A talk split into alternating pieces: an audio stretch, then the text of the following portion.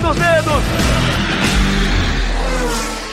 Sérgio Maurício. Alô, amigos ligados no podcast Na Ponta dos Dedos, na edição número 39, a 12 edição desse ano de 2020. Um grande abraço para vocês. Deu para ouvir na vinheta aí, quem está falando aqui é o Sérgio Maurício. Eu estou apresentando o podcast Na Ponta dos Dedos e hoje com a participação do comentarista dos canais Globo, Rafael Lopes, do Felipe Giafone, também comentarista dos canais Globo, Pedro Lopes, produtor de reportagem dos canais Globo e amigo do estagiário da Fórmula 1, que é um palpiteiro do Twitter. O nosso convidado de hoje é o piloto Felipe Massa. Eu quero cumprimentar o Felipe. Felipe que completou há um mês atrás 39 anos de idade o Felipe, que tem uma carreira brilhante no automobilismo, desde a época do kart. Quando eu vi aqui que o Felipe completou 39, me deu uma. Falei assim, gente, eu vi esse garoto andar de kart, como é que pode? Ficando velho. Felipe Massa, um grande abraço. É um prazer estar com você aqui, receber você no podcast na ponta dos dedos. Um grande abraço e sinta-se em casa aqui, Felipe. Grande abraço, Sérgio Maurício. É um prazer estar aqui. Na verdade, é, comecei com uma, um pensamento e agora já tô com outro, né? Já tô com um pensamento que talvez eu já tô ficando velho, viu? Porque, pelo amor de Deus, é verdade, o tempo passa rápido. É um prazer estar aqui com vocês, sem dúvida vai ter muita, muita história boa aí para contar. Muito bem. O Felipe que tem uma passagem desde a época do kart, o Felipe guiou por várias categorias, a Fórmula Chevrolet, depois ele foi para a Europa, foi campeão na Fórmula 3000. Ele tem 272, 272 grandes prêmios disputados, 11 vitórias, 41 pódios. Estava vendo aqui o currículo, 116 pontos, 16 pole positions e a última pole position no Brasil foi exatamente em 2014 que eu tive o prazer de narrar lá na Áustria foi, acho que, os últimos suspiros, digamos assim, naqueles dois anos subsequentes, 2014, 2015, 2016, último suspiro da Williams. Eu vou começar logo, primeiro cumprimentando, a gente vai falar sobre, sobre Fórmula 1, mas eu queria cumprimentar o Rafael Lopes, que é comentarista dos canais Globo, escreve diariamente a coluna dele, a coluna Voando Baixo no Globoesporte.com. Tudo bem, Rafa? Tudo bem, Sérgio? Obrigado, Felipe, por ter topado aí o convite de participar do Na Ponta dos Dedos. Já vou começar fazendo uma pergunta logo para você, então. É, você que estava na Williams na última, aproveitando até o tema que o Sérgio trouxe, é, você estava na última boa fase da Williams, você estava lá, quase ganhou corrida algumas vezes ali pela Williams. Como é que você vê a situação da Williams hoje? O que, que você acha que a Williams a chegar nesse ponto tão ruim na Fórmula 1? Obrigado de novo. Bom, boa tarde, é, Rafa. É, e todos, né? O Felipe, Felipe, meu irmão, que está aqui participando também, e o Pedro Lopes. Bom, é, na verdade, é, foi um, uma, uma experiência muito bacana que eu tive na Williams, né? Porque, primeiro que a Williams sempre foi uma equipe é, conhecida, famosa, né? Sempre, sempre foi uma equipe que foi um sonho é, de muitos pilotos, né? Poder um dia correr pela Williams é, eu tive a chance de correr pela Williams. Logicamente, não tive a chance de correr pela Williams no momento, né, que eles disputavam campeonatos. Mas eu tive a chance de correr na Williams no momento onde a gente, é, quando eu assinei com a Williams, a Williams estava tendo um dos seus, acho que o seu pior resultado, né, na, na Fórmula 1, que eles foram, eles uhum. chegaram acho que em antepenúltimo, né, na, em, em 2013 como equipe. E e, mas estava tendo uma mudança, tinha muitas coisas acontecendo. Eu topei né, em ir para Williams, porque eu acreditava que tinha mudanças acontecendo que poderia ter um efeito interessante, que era a mudança do regulamento, o, era o primeiro ano, né? Iria ser o primeiro ano com os motores turbo e os carros eram estavam mudando também bastante no lado da aerodinâmica. Tinha muitas mudanças na frente e a Williams iria ter o motor Mercedes, eu sabia que eu precisava correr para alguma equipe que teria o motor Mercedes também. Eu sabia, eu sabia que naquela, né, na, no fala-fala daquele momento era onde deveria, deveria estar, né? E realmente foi dessa maneira. E eu tive uma, acho que são, foram quatro anos, né, bacanas na, pela Williams, principalmente os dois primeiros campeonatos, a gente foi terceiro e terceiro né, no, no campeonato de construtores. É, como o Sérgio Maurício disse, a gente conseguiu uma pole position, que foi na corrida que ele estava narrando também lá na, lá na Áustria, é, que foi Infelizmente, a gente tinha uma equipe de pit stop muito ruim naquele momento, a gente acabou perdendo oportunidades até de vitória, né, por causa disso, que foi naquela coisa também, que me tirou de primeiro para quarto, acho, né, para terceiro, na, na, na, primeira parada no box. E, mas aconteceram muitas corridas boas, muitos pódios, muitos resultados e, e, e pontuação interessantes, onde a gente conseguiu dois terceiros lugares e dois quinto lugares, que para aquele momento, a situação que era, que era Williams naquele momento, foram ótimos resultados. E é uma pena realmente ver o que aconteceu de um ano para outro, né? Lógico, de 2017 para 2018 mudou completamente a equipe, o carro, é, os resultados e acho que a chance da equipe ter uma possibilidade, um carro, uma equipe de lutar, né? Acho que perdeu completamente. Acho que a Williams foi última no campeonato, né? Desde, desde 2018 até é, em 2018 e 2019, né? Isso. É, então, então, isso foi é uma pena é, ver o que aconteceu com, a Williams.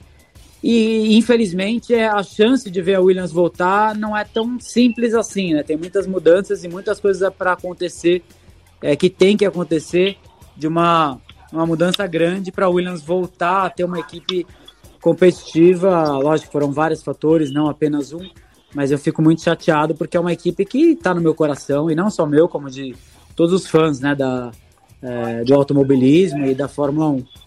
Eu acho que é uma equipe das mais brasileiras, a gente pode dizer assim, né? Porque tantos pilotos brasileiros correram pela Williams, né? E a gente tem uma representatividade, né? Nelson Piquet, Ayrton Senna, Rubinho, você, quer dizer, existe uma representatividade da Williams, meio com uma, digamos, uma ligação amorosa, né? Do brasileiro com, com essa equipe inglesa. Deixa eu cumprimentar aqui o Felipe Giafone e o, e o Pedro Lopes, que eu mal educadamente citei não, não cumprimentei ainda. O Felipe Giafone, comentarista dos canais Globo. Você sabe, o Felipe, Felipe Massa, que ele já está, agora, quando acabar esse negócio da pandemia, ele já tem um negócio que engatilhado. Não é nada de kart, de automobilismo, caminhão, nada disso. Ele vai abrir uma cantina. E já tem até nome, né? Cantina Jafone. Porque é mesmo, o cara, cara, é um, simplesmente um mestre cuca, né? Ele é um, é um chefe, né? Ô, Pô, Felipe Jafone, um grande abraço, é um prazer estar contigo. Você de, deixa uma mesa reservada para mim na cantina Jafone. Pra tá? gente, pra gente. Caiu Jafone. Vamos. Acho que ele foi lá abrir a cantina, o Jafone. Eu vou aproveitar então vou o Pedro né? Lopes. O Pedro, que é produtor, produtor de reportagem dos canais Globo, estagiário da Fórmula 1, ele é amigão do estagiário, sendo na, na cadeira lado a lado. Um grande abraço, é um prazer estar contigo, Pedro. Muito obrigado, Serginho. É, queria dar uma boa tarde para o Felipe, e relembrar que dentre essas diversas corridas bacanas pela Williams, teve uma que eu nunca vou me esquecer, estava trabalhando no dia, obviamente, que foi, se eu não me engano, o GP do Canadá de 2014, aquele que o Richardo vence, que tem um pega assim com o Sérgio Pérez, que, que quando rola o acidente fica todo mundo de cabelo em pé tal. Aquela ali foi fez o coração bater forte de novo, cara. Aquela, aquela foi uma bela corrida sua. É, foi uma corrida muito boa. Infelizmente, não acabou da maneira que deveria ter acabado, né? Mas, é, sem dúvida, foi uma corrida boa. A gente veio brigando a corrida inteira e tinha a chance de chegar no pódio.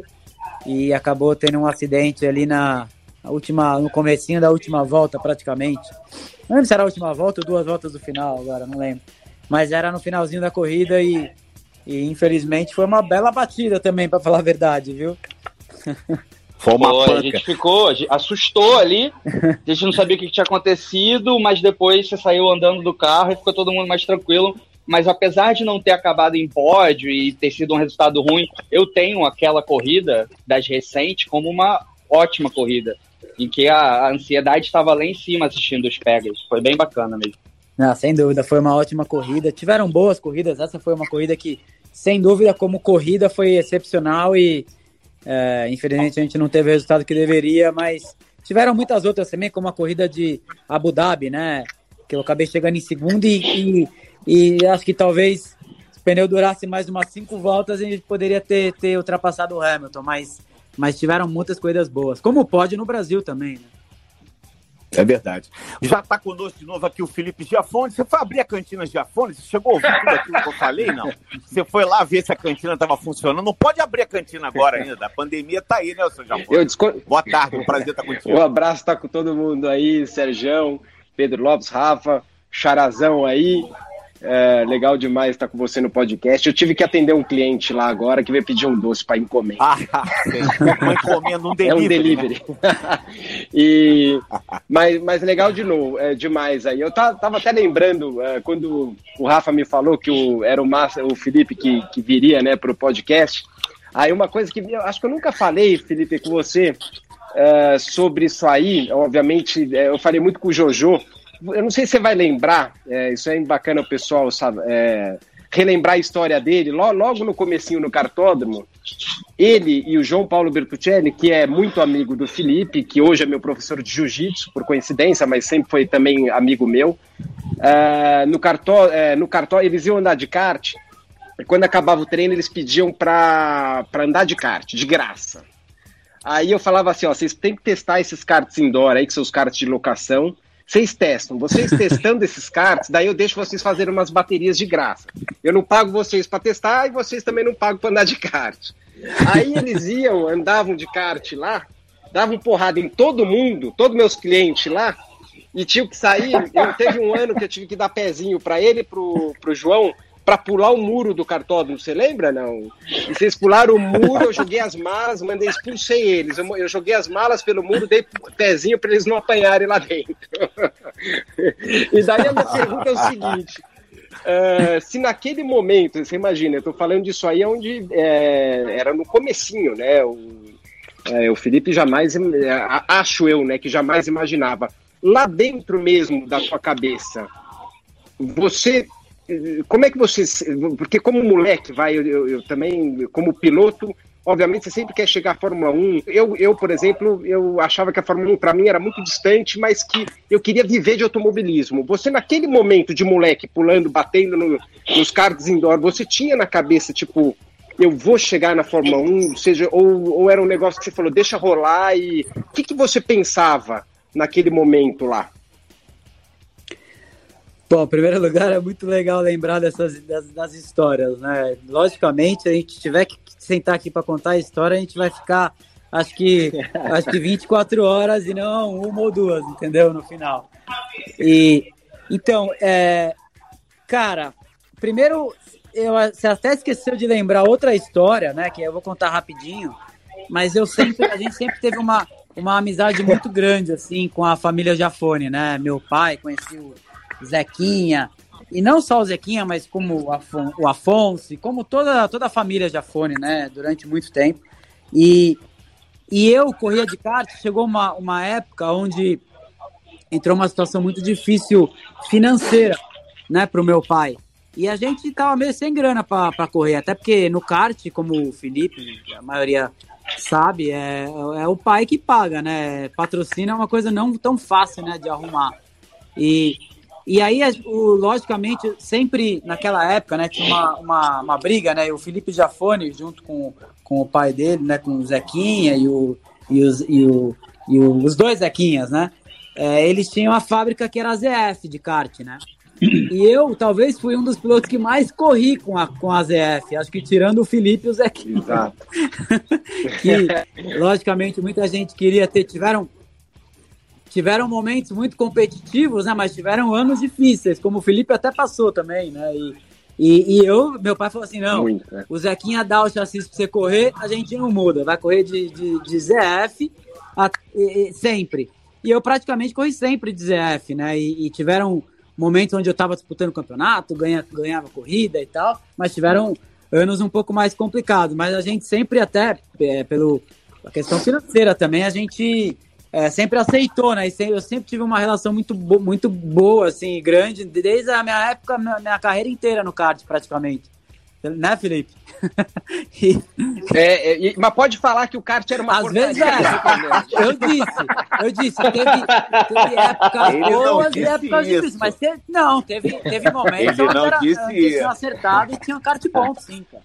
Né? É, isso. é, mas só, só, só para colocar um parênteses nessa, nessa época aí, é lógico que vou imaginar quando eu andava de kart, né? O Felipe ele tá uns 5, 6 anos para trás. Então eu já estava nos carros e a gente precisava de piloto bom para representar a marca. É, então, no, no, fundo, o Felipe acabou caindo como uma luva porque ele precisava do equipamento, Sim. que é de graça, né? Porque nessa época estava difícil. era junto lá com Beto o Beto Gardano, que é o que né, sempre foi, né, meu chefe de equipe. Meu pai nunca me mudou de chefe Exatamente, de equipe sempre foi. Comecei com o Beto e acabei com o Beto. É. Um grande beijo pro Beto. E acabou com. E era nítido. É, e, e, era nítido que o, né, o Felipe nunca tinha um equipamento aquele mais top, né, que tinha, mas era o que tinha, era o que dava para fazer, mas obviamente quem era do meio, do meio da corrida, e não ficava só do lado de fora contando o número de vitórias, era nítido que, é, que era um piloto diferenciado. Né? É por isso que a gente né, também estava tava investindo a, a, a no, no, piloto, porque é, o, os outros já estavam ficando velhos. E só, né? só para encerrar rapidinho, para eu, eu, contar a história do junto com o João Paulo, né, que é lá, lá da, do kart indoor, é. é só para encerrar rapidinho, a, a, freada da curva da balança desse cara aí, do Felipe Jafone, eu sempre fui um grande fã que ele vinha sempre com aquele jeitinho dele de frear de lado assim. Naquela época a gente andava com, com um pneu bem duro, né? E, e, e, se andava bem de lado, né? Do, com, com o kart. Tipo assim, hoje em dia, se você andar de lado, você vai tomar tempo, você vai perder tempo, entendeu? Porque os pneus vai são muito trás. mais moles. Mas naquela época, os pneus duros que a gente tinha, tinha pneu Brás e, e que era bem duro, e, e, você virava rápido andando de lado. E o Felipe tinha uma freada lá na curva da balança, que é a última curva Interlagos, que era lindo de ver.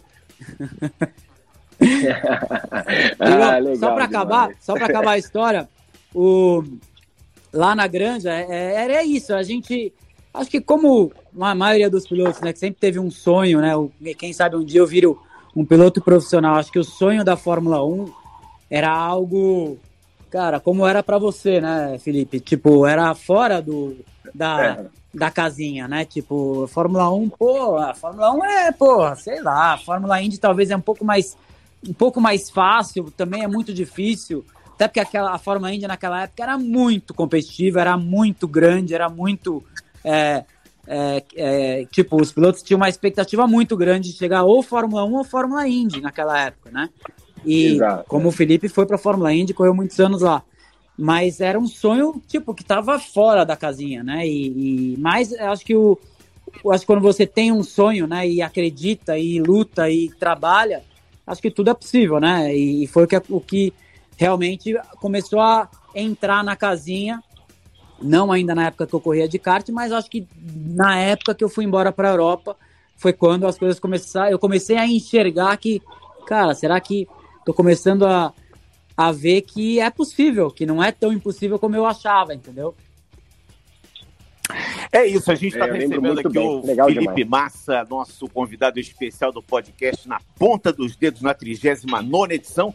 Ô Felipe, eu quero te fazer uma pergunta agora pessoal. Você é torcedor do São Paulo, você é paulista da capital de nascimento, mas foi criado é, na, cidade, no, no, na cidade do interior de São Paulo, Botucatu, né, uma cidade que, que é, digamos assim, a sua cidade de referência você tem avós que são italianos, então você tem uma dupla nacionalidade, você é brasileiro e italiano. Isso de alguma forma te ajudou a, a, a, a quando você foi para a Ferrari, essa, esse, essa, o teu passado de família, a tua história de família, te ajudou de alguma forma quando você foi na Ferrari? E eu tenho uma outra pergunta que eu quero primeiro que você me responda só sim ou não, porque isso é uma dúvida que eu já ouvi gente dizendo que sim gente dizendo que não. É verdade que o Ayrton Senna te negou um autógrafo?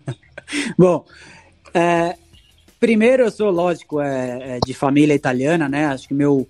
É, eu acho não, né? O meu bisavô veio para o Brasil e, e ele, é, na época, acho que depois da guerra, né? Ele, ele veio para o Brasil e o meu avô. É, é, junto com o meu bisavô, eles começaram a, né, a trabalhar e atrás né, do, do, do, do ganha-pão e, e, acabaram entrando no lado de ônibus e criaram uma, uma a Caio, né, a, que a empresa de carrocerias de ônibus era da minha família, né, e, e junto com o meu bisavô que fez a Caio junto com o meu avô, é, né, então é, é, a história é mais ou menos essa, depois teve uma crise é, automobilística muito grande, o meu avô, o meu bisavô morreu e a, e a fábrica ficou para os seus quatro filhos, que era o meu avô, é, um, um, irmão e duas irmãs. Lógico, logicamente, depois disso a família cresceu muito, né, em, em todos os lados. E o meu avô morreu um, um, ano depois do que o meu bisavô morreu. Na verdade, meu, meu avô morreu com 50 anos de idade, eu acabei não conhecendo ele, e ele era apaixonado por corrida. É, sem dúvida, ele iria ter é, gostado muito né, de ter me, me acompanhado na minha, na, minha, na minha carreira. E E aí, cara, eu fui para a Europa correr em, em 2000, né? Foi meu primeiro ano de Fórmula Renault. E todo mundo dizia, você tem que... Eu, eu, fui, eu corri em 99 de Fórmula Chevrolet, fui campeão brasileiro. E aí todo mundo dizia, você tem que ir para Inglaterra. Inglaterra é o, o, caminho. Se você não for para Inglaterra, a chance de não dar certo é muito grande. E a gente tentou ir atrás de equipes inglesas tal, e, e, e eu não tinha dinheiro na época, eu tava situação muito difícil. E, e aí eu consegui arrumar uma equipe né, na, na Fórmula Renault. Eu, a gente tentou na Inglaterra, mas era muito caro. A gente tentou na Itália, a gente conseguiu arrumar uma equipe lá que aceitava o dinheiro que eu tinha, que era 100 mil dólares na época. Que esse dinheiro, o campeonato italiano de Fórmula Renault custava 160 mil dólares. E eu tinha arrumado com a ajuda de amigo do meu pai, patrocínio, e uma ajuda daqui, uma ajuda dali, eu arrumei 100 mil dólares. E, e aí, aí essa equipe aceitou que eu fizesse seis corridas do campeonato italiano, eram 10, né, por esse valor, uhum. e eles me davam duas do europeu, que era no mesmo dia e no mesmo fim de semana, no mesmo lugar, né. E, e aí a gente aceitou, eh, lembro que o meu companheiro de equipe era o Augusto Farfus, e a gente foi embora para a Europa, né, e eu morava junto, eu e o Augusto, e, e era meu primeiro ano na Europa, e aonde é, ou, ou vai ou acaba, tipo assim, era mais ou menos assim, né, naquele momento a minha, a minha carreira, o, tipo, a chance que eu tinha, né, tipo, ou vai ou, ou acaba, e era o primeiro ano com os, os carros de, de fibra de carbono, né, e tinha, era um campeonato bem disputado, tinha, sei lá, 50 carros e repescagem a cada corrida. E eu comecei bem, comecei vencendo é, as corridas e comecei bem. No final, eu, a primeira coisa que eu fiz do italiano eu ganhei, a, a primeira coisa que eu fiz do europeu, que já não era a primeira, já era a segunda, porque a primeira eu não tinha feito, que eu não ia correr europeu, eu ganhei também, tanto europeu como italiano. No final, eu estava disputando os dois campeonatos. E aí, me ajudou. Eu fui campeão dos dois campeonatos onde nunca tinha acontecido, né? E, e aí, é, depois desse momento, as coisas começaram a mudar. E aí eu tive a chance, né, de, de uma, uma entrevista na Ferrari com o Jean Todt, através de um cara que conhecia, que já tinha patrocinado, o cara estava dando, me dando uma mão. E aí eu cons consegui essa reunião lá com o Jean Todt. Na verdade, é, ajudou eu ter ido para a Itália. Eu acho que ajudou uhum. né, nesse, nesse ponto. Mas não sei se ajudou por eu ser de família italiana, de eu ser é, tipo, ter alguma coisa é, ligada a, a, a Itália. Eles sabiam disso, assim? Quer dizer, obviamente depois ficaram sabendo, né? Vocês, conversando, vocês conversando assim, obviamente depois ficaram sabendo da sua origem italiana. Olha, me fez, o Jean Todt, ele me fez acho que 85 é, per, perguntas em, em, meia hora, né? E, e aí e aí eu expliquei toda a situação. Ele, ele uma coisa que ele falou, ele falou assim, primeiro que eu tive a reunião com ele era no começo de 2001 eu ia correr na Fórmula 3000. Aí ele uhum. falou, ó, já ouvi falar de você, é, mas a gente não tem nenhum interesse no momento, né? E uhum. então vamos fazer o seguinte: você ganha o campeonato de 3 mil, se você ganhar o campeonato de 3 mil, você volta aqui e a gente conversa no final do ano. Esse foi, foi a minha reunião, acabou assim, né?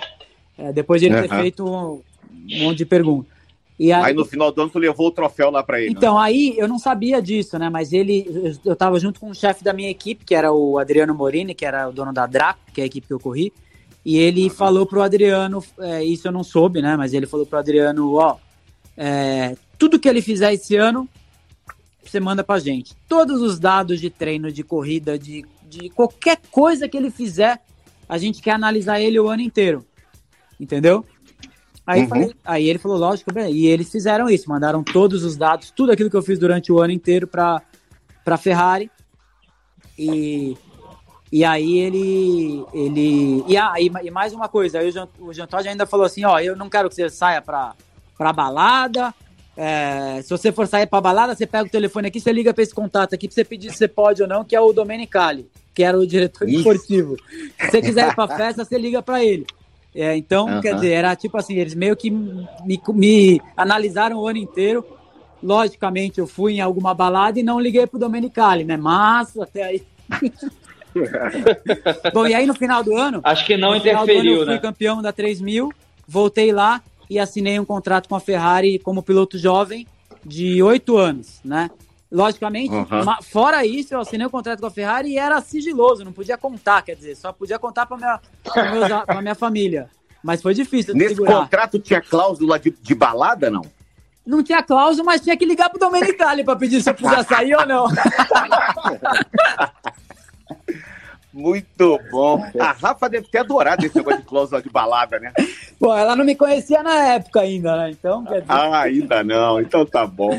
Mas como é que, amigo, me fala isso. Você teve um autógrafo que o Ayrton Ah, é, esqueci. negou um autógrafo? É verdade isso? É verdade. Na, na verdade, eu tinha.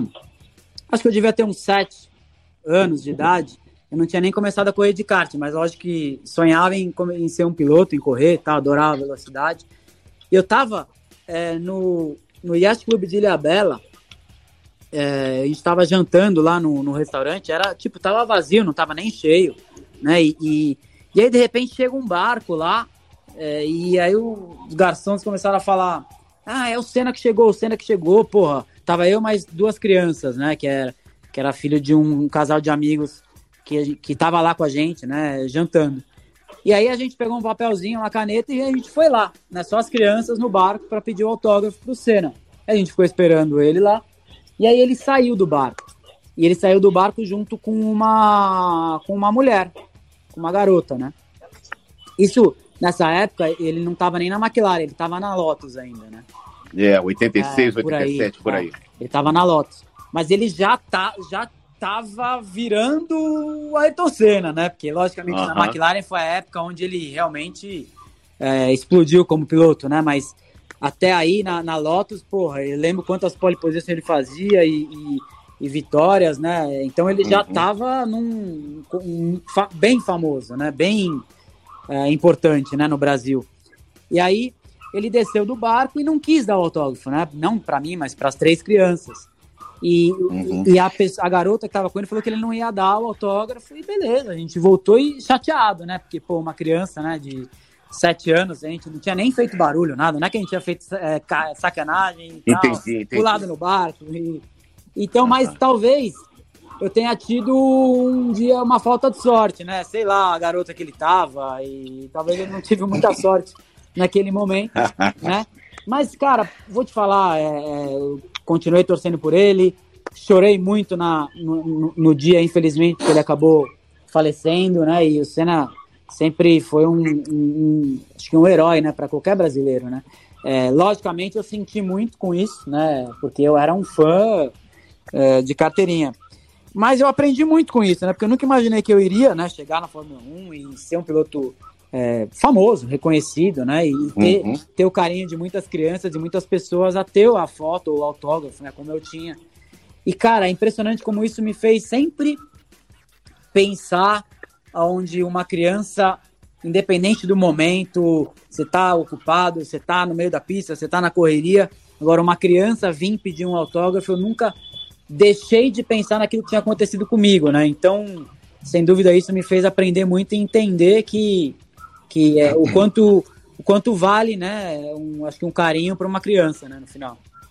É, não só para criança, para todo mundo. Eu todo mundo, lógico, né, mas- Em 2000, e- é exatamente, eu sei, e para as crianças, especialmente por essa Sim. situação, em 2018, o Felipe foi convidado para fazer uma apresentação um pouco antes do Grande Prêmio de Mônaco, ali atrás do circuito, uma, onde ficam ali as- aquelas barraquinhas de venda de camisetas e tal, e teve uma apresentação ali da Fórmula 1, o Felipe foi, é, eu estava lá presente e, e vi o Felipe É atendendo verdade, eu lembro. pacientemente todo mundo que pediu para tirar foto, para você assinar a camisa. Eu vi ali que. É, é, e eu vi o, o quão ídolo você é, não só no Brasil, você é um ídolo do esporte, né? Do automobilismo, daqueles que amam o automobilismo, e ali era a concentração máxima dos fãs vendo o Grande Prêmio de Mônaco. Rafa Lopes, faz uma pergunta aí para o nosso Felipe Massa. Sérgio, até aproveitando, eu já vi várias vezes o Felipe em saída de Interlagos lá no Grande Prêmio do Brasil, tendo que atender todo mundo e atendendo pacientemente ali na saída do paddock. E vi em Monza também, quando ele corria já pela Williams em 2014. Ele parando para atender tudo quanto era fã da Ferrari, de camisa da Williams e atendendo todos os fãs Eu, da Ferrari eu só, eu só quero fazer um complemento a isso, já que você vai fazer uma pergunta. Só fazer só um complemento, que, que é o seguinte: o Felipe teve uma despedida é, é, é, em 2016, no Autódromo de Interlagos. Pô, nem fala, para Beto. mim, aquilo foi a apoteose do automobilismo em termos de despedida. Ninguém teve uma despedida daquela. Aquilo ali foi uma coisa que foi uma coisa extra corrida. Foi uma, é, a, a, mesma, a mesma sensação de, de, de, alegria que a gente teve na vitória de 2006 com, com o Macacão verde e amarelo, a gente teve também de melancolia, mas uma melancolia alegre. Eu fiz uma comparação exatamente 2006 com, com a vitória, que, com aquele macacão verde e amarelo, que foi uma coisa é, fantástica, né? E, e, a, e a despedida, que foi também uma coisa fantástica, uma coisa extra corrida, né? Uma coisa que vai ficar na, na, na nossa lembrança, nas nossas cabeças para o resto da vida. E que acabou não sendo uma despedida, porque em 2017 né, o Bottas foi chamado para a Mercedes e o Felipe voltou para Williams, mas aquilo ali foi um momento único. Rafael Lopes. Então, eu estava falando daquele final ali que sempre atende os fãs, mas eu queria voltar no tempo. Ele falou da, do início de carreira dele, da temporada dele de Fórmula 3000.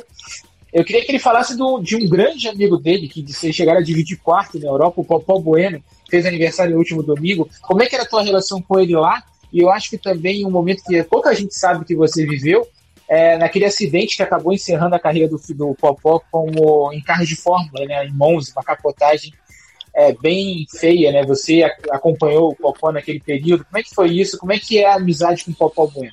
Bom, logicamente, só é, complementando, nem eu imaginava, né? Aquela, aquela última corrida, que na verdade não acabou não sendo a última, mas iria ser a última corrida em Interlagos. É, é, aquela, acho que a, o carinho, né, que eu acabei tendo não só da, da torcida, né? Acho que dos brasileiros, mas acho que da, da Fórmula 1 inteira, né? Voltando, andando no boxe. Foi, acho que, uma emoção que eu também nunca imaginei é, que iria acontecer. Né, aquela comigo. batida foi genial, Felipe. Se não tivesse aquela é. batida, não te... aquela batida foi providencial. e real, realmente tudo aconteceu. Aonde foi a batida? Também, é, exatamente, né? pois é. Tudo, né? Tudo, tudo, né? Aquela andadinha do momento da batida até entrar nos boxes com os mecânicos aplaudindo, aquilo ali deve ter sido não, uma emoção. Foi, é, foi, foi abraçado na bandeira. Foi uma, uma coisa tão foi uma coisa tão engraçada, né? Tipo, o que aconteceu, porque eu tava puto da vida que eu tinha batido o carro. Né?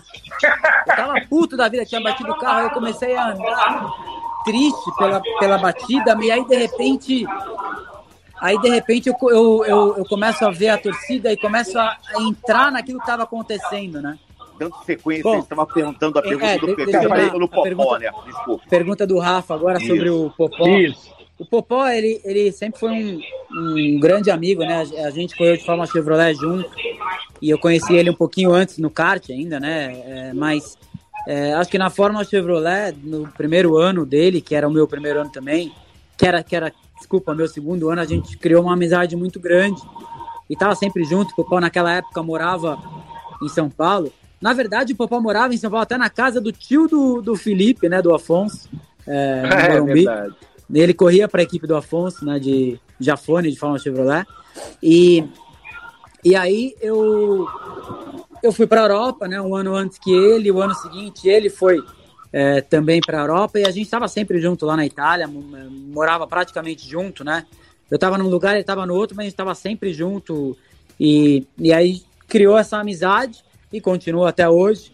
E, e aquele momento, sem dúvida, foi um momento do acidente dele, né, em Monza, é, ele corria na Fórmula Renault e ele corria no mesmo carro que eu corri no ano anterior. Eu corri em 2000, ele correu em 2001. E ele pegou o meu carro, tá na, tava na equipe que eu corri e, e ele acabou é, capotando, mas a, a, capotada dele foi, acho que ele voou, sei lá, meu, uns, uns 10 metros de altura, até mais. É, é, é, ele levantou, né, e saiu capotando no final da reta, em Monza, né, e, e depois é, foi para o hospital e teve uma, uma fratura né, na, na, na, lombar, L, L1, L4, não lembro o que, que era. Eu sei uhum. que ele uhum. quase ficou paralítico, né? E então foi um momento muito difícil ali, a gente estava sempre junto. E, e, a amizade continua até hoje, né? Até hoje o Popó não, não corre mais, mas a amizade é, continua sendo um, um, amigo até hoje, estamos sempre juntos aí. Felipe Jafone, vamos introduzir alguns assuntos interessantes para o nosso querido seu xará Felipe Massa conversarmos. Sainz e Leclerc juntos, a volta do Alonso, a possível volta do Alonso, a aposentadoria do Vettel, Ricardo na McLaren com motor Mercedes, regulamento para 2021, agora vai ser 2022. Felipe Jafone, a gente tem Nossa. assunto para conversar, hein, Felipe Jafone? Tem bastante, né? É, aproveitando, eu tinha uma outra aqui que era de simulador, mas vamos aproveitar o seu gancho uh, do Alonso. Uh, que na tua opinião, Felipe, eu sei assim, o, é, é, muito difícil, né? Um piloto, a hora que ele para por um tempo e volta, uh, vai tirando algumas exceções, o próprio Raik, o Raikkonen né, é, uma, é uma exceção. Alguns pilotos dão certo, outros não. Eu acho que só o Raikkonen, né? Se a gente for parar é, para é. pensar, é, só o Raikkonen. Né? pensar. Né? É.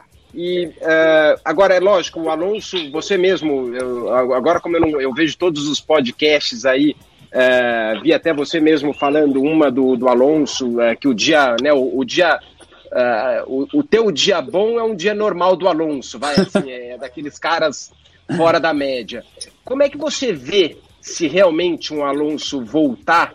Uh, obviamente que ele não vai ter um carro para disputar campeonato, a gente não está falando desse ano, está falando do outro ano, né? Que esse ano não começou ainda. Mas você acha que ele volta com a mesma condição? Você acha que ele é tão fora da curva que ele é capaz de voltar do jeito que ele era antes? Não.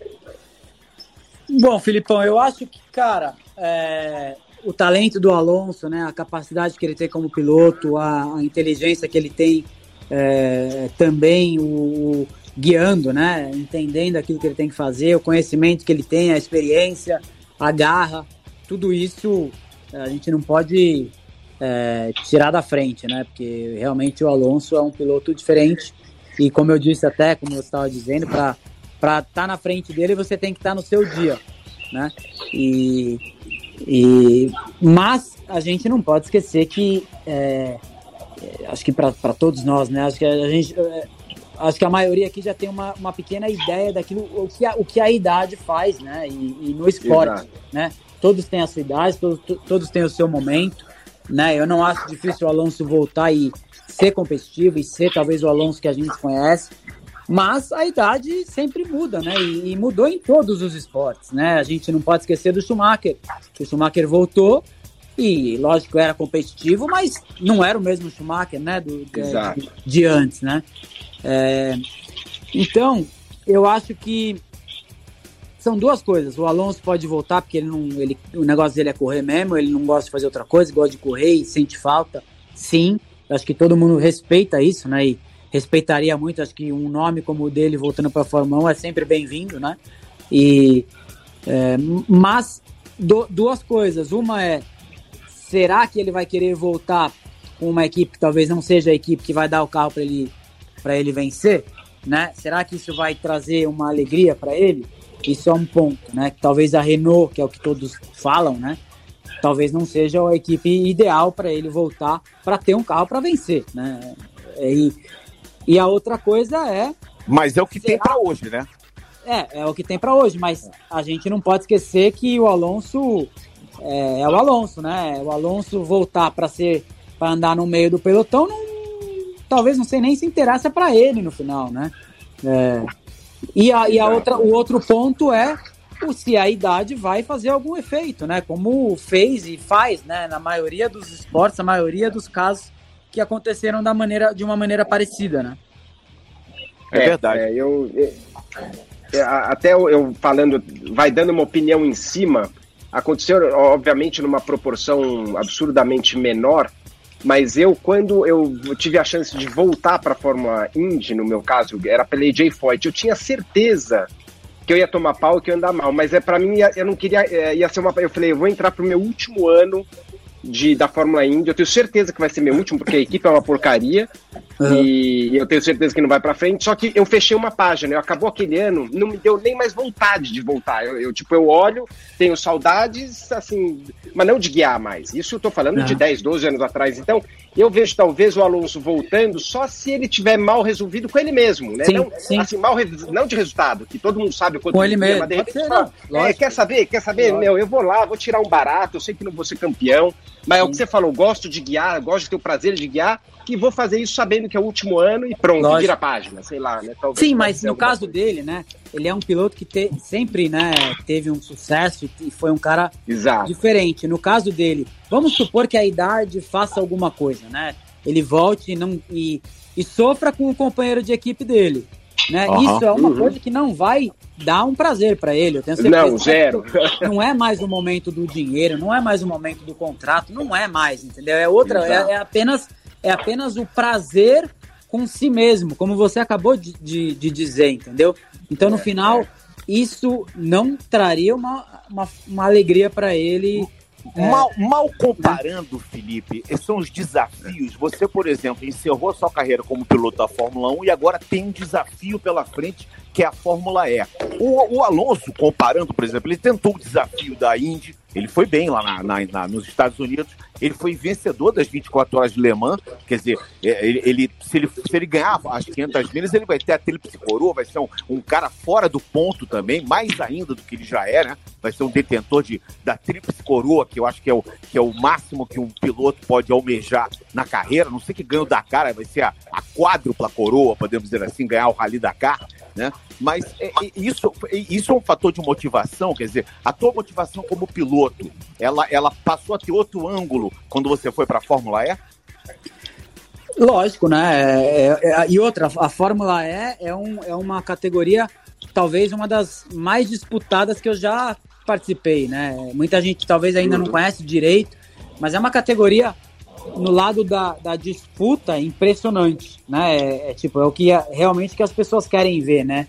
E, e fora isso, é, uma, é um carro muito difícil de guiar, um carro muito diferente de guiar. Então é uma é uma uma acho que uma batalha, né? É, é muito grande para o piloto, né? E logicamente eu estou me focando 100% na Fórmula E e espero realmente é, entrar e, e, e virar o, o, um, um, piloto com capacidade, possibilidade de vencer. Isso é aquilo que eu quero. Mas se nesses meus dois, três anos não acontecer, logicamente eu não tenho vontade de continuar por participar. Né? A minha vontade uhum. de, de correr é por disputar e por ser competitivo. Se isso não acontecer, não tem prazer no final. Então é exatamente aquilo que a gente estava falando também, entendeu? Acho que o, o seu prazer é, é, disputar, o seu prazer é ser competitivo, o seu prazer é vencer, né? E, e, e isso é o, o, que, o que eu, eu vou, estou atrás, como eu, eu, acredito que o Alonso não entrar por participar, não acho que seja o, o, a vontade dele, entendeu? Entendi. Muito bem, a gente está conversando com o Felipe Massa aqui no podcast Na Ponta dos Dedos, edição número 39, a 12 desse ano diferente. Esse ano que deu uma pausa, só que não, né? De 2020, nessa pandemia. Como é que você está tá se virando em casa? Eu vou já já passar a bola para o Pedro, eu quero que o Pedro fale aqui também, ele, ele que gosta muito de games, de games, ele é um gamer também, e eu quero que, ele, que a gente comente aí sobre o assunto do Daniel Abid, que foi uma das maiores eu não tenho nem palavra, não tenho nem um adjetivo. Deixa eu procurar um adjetivo no meu dicionário para dizer, meu Deus, cara fez um Zé Mané assim, grau top 10, entendeu? Mas eu realmente fiquei, fiquei impressionado com, com o Daniel Abbott. Mas, o Felipe, você na, na, na Fórmula E, você está pretendendo ficar, já tem assinado para quantos anos mais para frente? Três anos? Essa é a sua a sua meta na Fórmula E? É, eu tinha assinado três anos, né? É, o contrato que eu tenho com a Venturi e é, na verdade é, são dois mais um, né? Então a gente tem esse esse ano agora para crescer e para entender e, e logicamente eu, eu, gosto da categoria, é, tenho a vontade de continuar, mas vamos temos que é, é, eu tive um pouco de falta de sorte em algumas corridas, para falar a verdade, erros também uhum. no, no, no, do meu lado, não só do meu, como um, uma das coisas foi um erro da equipe também.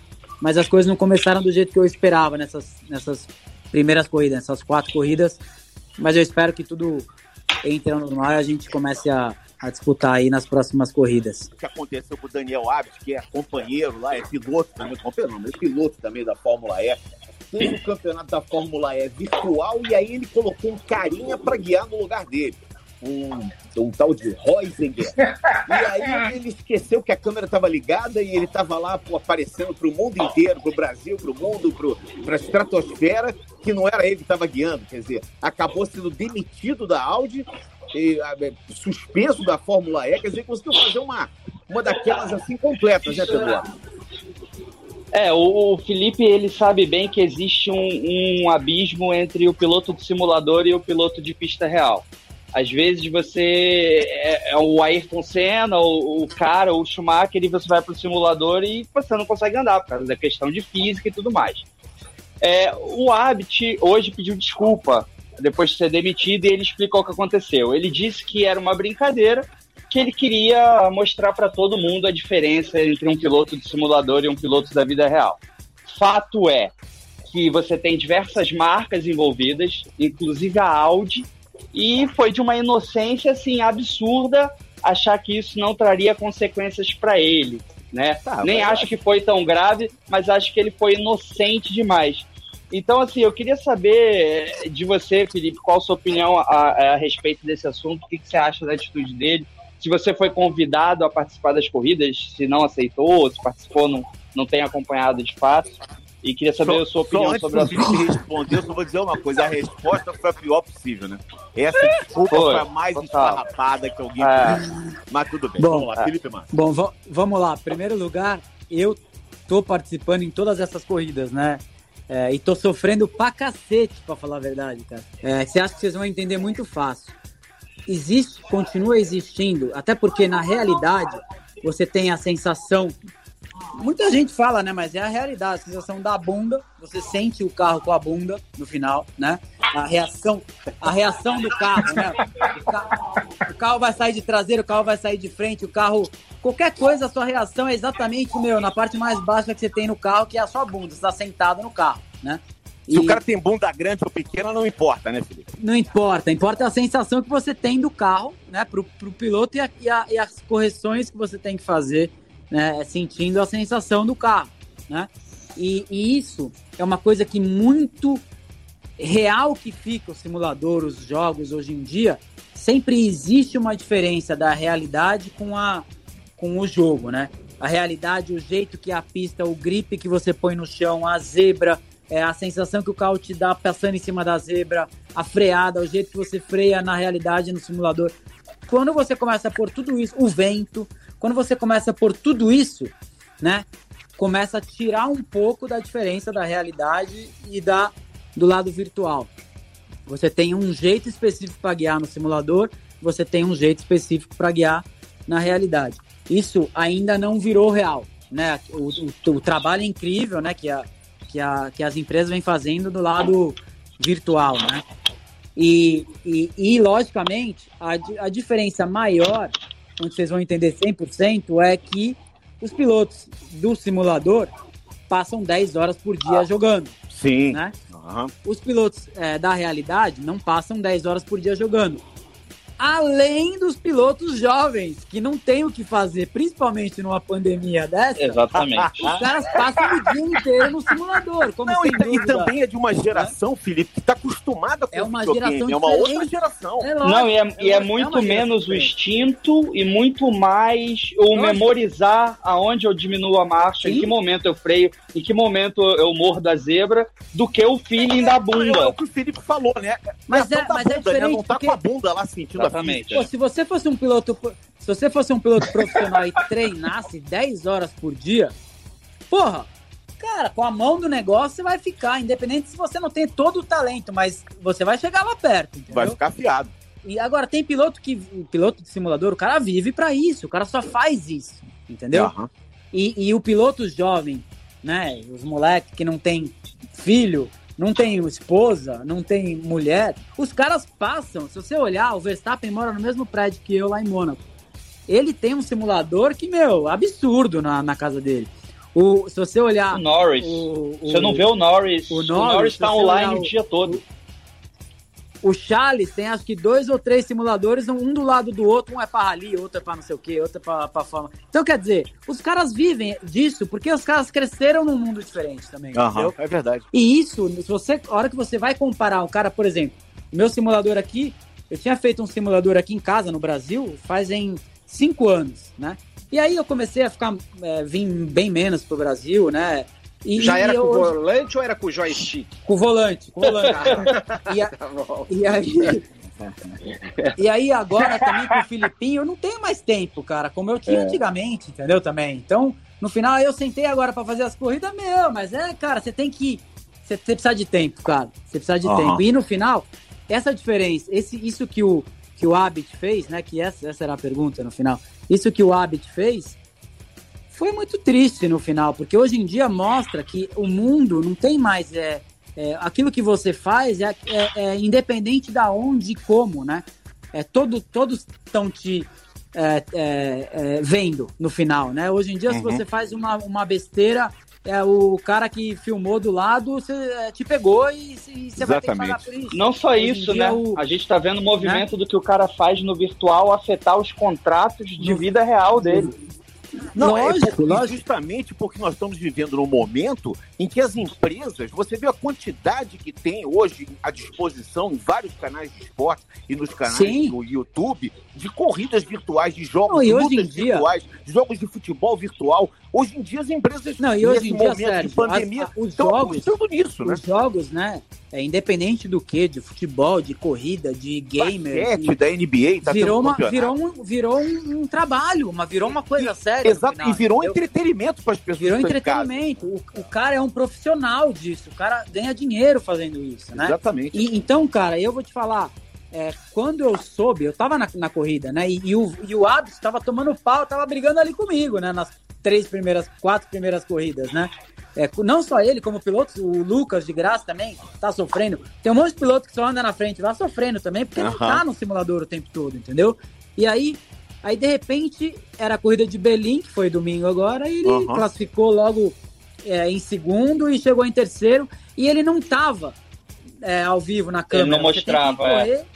Ele não tava se mostrando, né, entendeu? E aí depois os três primeiros vão dar entrevista é, é, para pro canal, né? Pro, uhum. pro, evento. E ele, e ele não tava é, na, na câmera, né? Então no final, tudo aconteceu a dar a entender que talvez não era ele. E aí o Van Dorn falou, acho, acho que foi isso, né?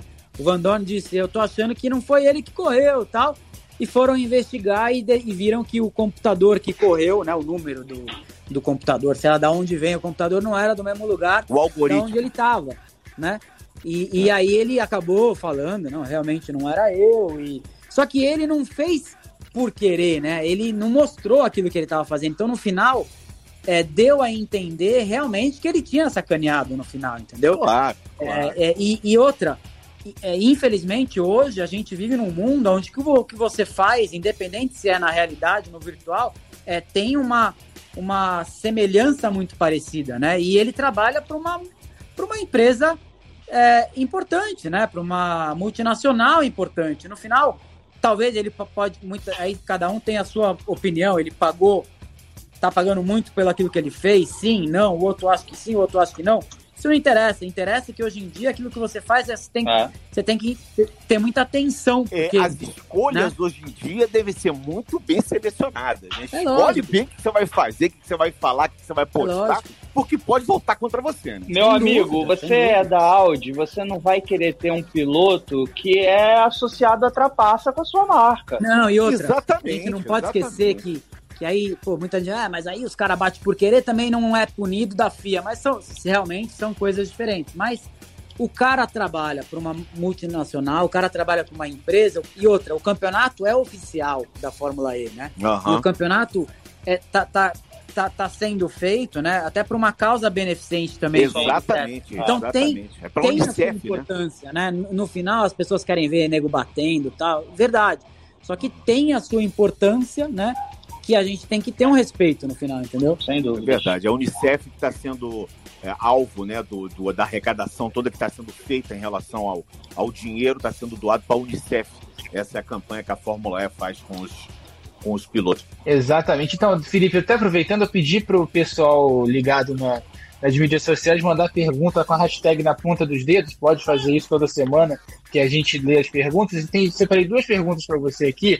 Uma do Diego LCV, ele pergunta quais as suas expectativas para o Brasil no futuro próximo na Fórmula 1. E o Gabriel Stefanoni, Stefanoni, desculpa, ele pergunta se você chegou a sonhar com a vitória naquele grande prêmio do Azerbaijão de 2017. Bom, é... Eu, eu, na verdade, o momento do Brasil, né, no lado do, dos pilotos, o Felipe acho que até tem um, um pouco mais ainda de experiência é, do que eu, até porque ele, ele vê o kart do Brasil hoje em dia, dia a dia, né? Eu sou presidente da, da, da, da FIA no kart, né? É, logicamente é a gente acompanha mais é, os campeonatos, os campeonatos da FIA de kart são lá fora, logicamente, em toda a homologação que vem para a maioria do, dos países que é a gente que faz, né? É, mas o, o, eu, falando no, no nível do, no, no, lado do, do, dos pilotos, eu, eu acabo acompanhando um pouco mais lá fora do que aqui. A gente vive um momento não simples, não fácil, né? No lado do, é, de achar o piloto que vai ser o nosso, o nosso piloto brasileiro, que vai chegar na Fórmula 1, que vai é, levar a nossa bandeira. É, eu espero que isso aconteça, até porque eu tenho uma torcida muito grande para o Brasil. Eu sou brasileiro e quero ver um piloto brasileiro lá na, na Fórmula 1, levantando a nossa bandeira e, e trazendo, acho que, uma alegria para os fãs, né? É, tanto para os fãs, mas para quem gosta de automobilismo, né? E a gente tem alguns nomes, né? A gente não, o Sete Câmara era o nome mais próximo e ele acabou não sendo campeão, indo para o Japão e, e, ainda tem um vínculo, né? Numa equipe de, de Fórmula 1, mas sem dúvida a chance de virar um piloto de Fórmula 1 não é simples, é difícil nesse momento. O né? Pietro tem, talvez esteja mais perto, né? A gente tem o Pedro que vai correr na, na, na Fórmula 2 esse ano. Depende do resultado, sem dúvida, que ele tiver, né? Para ter essa chance, né? De quem sabe chegar próximo. Tem, acho que tem mais um piloto na Fórmula 2, é o Drogovic, pode ser não? É o Felipe Drogovic. Drogovic. Também é outro, né? Isso. Que vamos ver aquilo que ele vai que ele vai fazer, os resultados no final. É, a gente tem os, os irmãos Fittipaldi, né? Que é o Pietro e o, e o Enzo. E a gente tem um piloto também que é o Carlo, Caio Collet, que é. que eu acho que de, de, tudo aquilo que eu vi agora, como talento próprio, como piloto, é quem eu enxergo mais. É quem eu enxergo que tenha uma capacidade, assim, pelo aquilo que ele demonstra é, é, é, na pista, principalmente no kart, mas até no carro, ele está num ano que é decisivo para ele também, né? Que o ano passado foi o primeiro ano de Fórmula Renault dele. Ele acabou não sendo campeão. É, ele foi campeão no ano anterior, né? É, que ele correu. E esse ano é um ano decisivo. Logicamente, precisa do resultado para ele conseguir continuar com essa, é, essa chance, né? De, de um piloto que está realmente impressionando. Mas eu torço por todos, cara. É importante a gente ter um nome é, forte aí para entrar na Fórmula 1 e para ser o nosso piloto que a gente é, é, espera levantar nossa bandeira. Eu tenho uma torcida muito grande por qualquer um aí. É, tomara que isso aconteça. E você sonhou com a vitória no Azerbaijão ah, 2017? Verdade. Cara, eu sonhei. Vitória nem tanto, porque naquele momento onde eu eu estava em terceiro né, na corrida e, e quando iria relargar, né, teve uma bandeira vermelha, e iria relargar, eu sabia que talvez eu tinha chance né, de passar para segundo. Mas eu não tinha uma, a ideia clara que realmente os dois pilotos iam. Um ia ser penalizado e o outro ia ter problema na. Eu acho que o Hamilton tem um problema na, na lateral da cabeça, né? Na, uh -huh. Por isso que ele teve que parar no box também. Isso, isso daí ainda. É naquele apoio, né? Nem, é, eu sabia que sem nenhum problema com um desses carros era difícil vencer, lógico, né? Então, mas eu tinha uma, uma ideia clara de que o pódio estava na minha mão, entendeu? E aí eu acabei tendo um problema no carro, na suspensão do carro, acabou travando o terceiro amortecedor e eu tive que abandonar logo na relargada. Muito bem, olha, prazer muito grande. Felipe Jafone, seu, sua despedida aqui do nosso podcast nessa edição número 39, a edição do podcast Na Ponta dos Dedos. Um grande abraço. Vai cuidar da cantina, vai, Felipe. Vê se contrata os motoboys aí pra fazer entrega. Tá?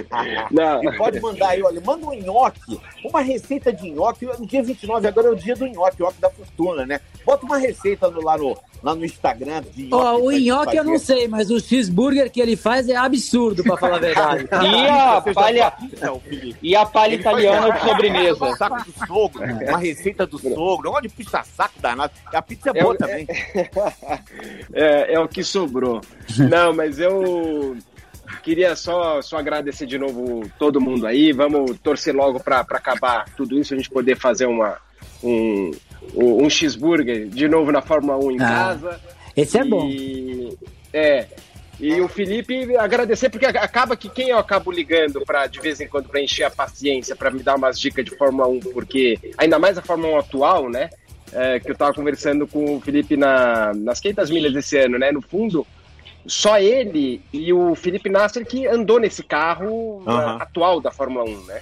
é, e que é muito complexo, muito, né? E eu, eu, eu curto bastante essa parte técnica, então eu acabo uh, tirando bastante dúvida com ele e, e, e, vou continuar tirando, se me permitir, para poder passar uma, uh, um pouquinho mais de realidade aí nas transmissões e boa sorte na Fórmula E esse ano aí, eu estou acompanhando bem de perto.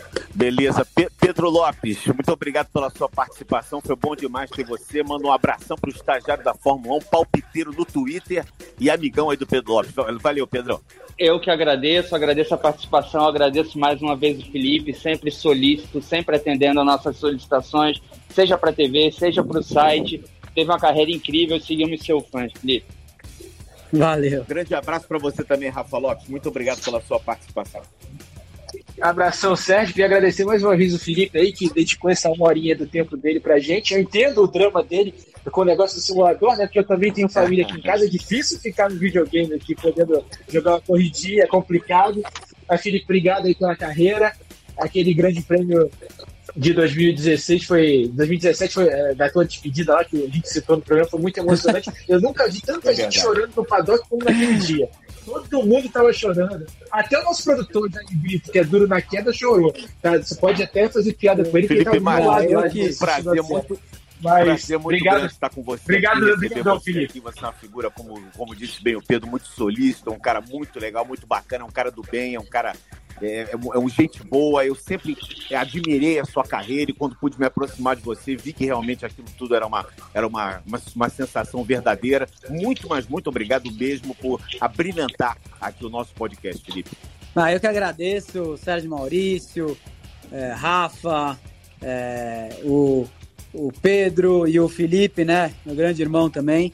E eu que agradeço, foi um prazer estar aqui com vocês. O tempo passa rápido, porque sem dúvida é sempre história boa aqui para contar. E, Filipão, infeliz, é, tomara que eu continue tendo essa, essa ideia clara do que vai o que continue acontecendo na Fórmula 1, mas o tempo passa e eu vou ficando velho também. Daqui a pouco vai mudando os regulamentos lá e eu não sei mais as coisas também, entendeu? Não, não, sabe sim. sabe muito sim. bem, muito, mas quando muito precisar, estou à disposição aqui. Um beijo muito de valeu, um abraço, para todos obrigado. vocês aí. Muito obrigado. Estamos completando aqui esse podcast na ponta dos dedos com a participação do Felipe Massa como convidado especialíssimo, Felipe Giafone, Rafa Lopes e Pedro Lopes conosco aqui nessa edição. Esse podcast tem edição do Bruno Mesquita e do Maurício Mota, a coordenação do Rafael Barros, a gerência do André Amaral. Próxima semana, edição número 40 do podcast Na Ponta dos Dedos. Um grande abraço a todos. E aí, tá ligado? Velocidade nos canais Globo, emoção na pista na ponta dos dedos.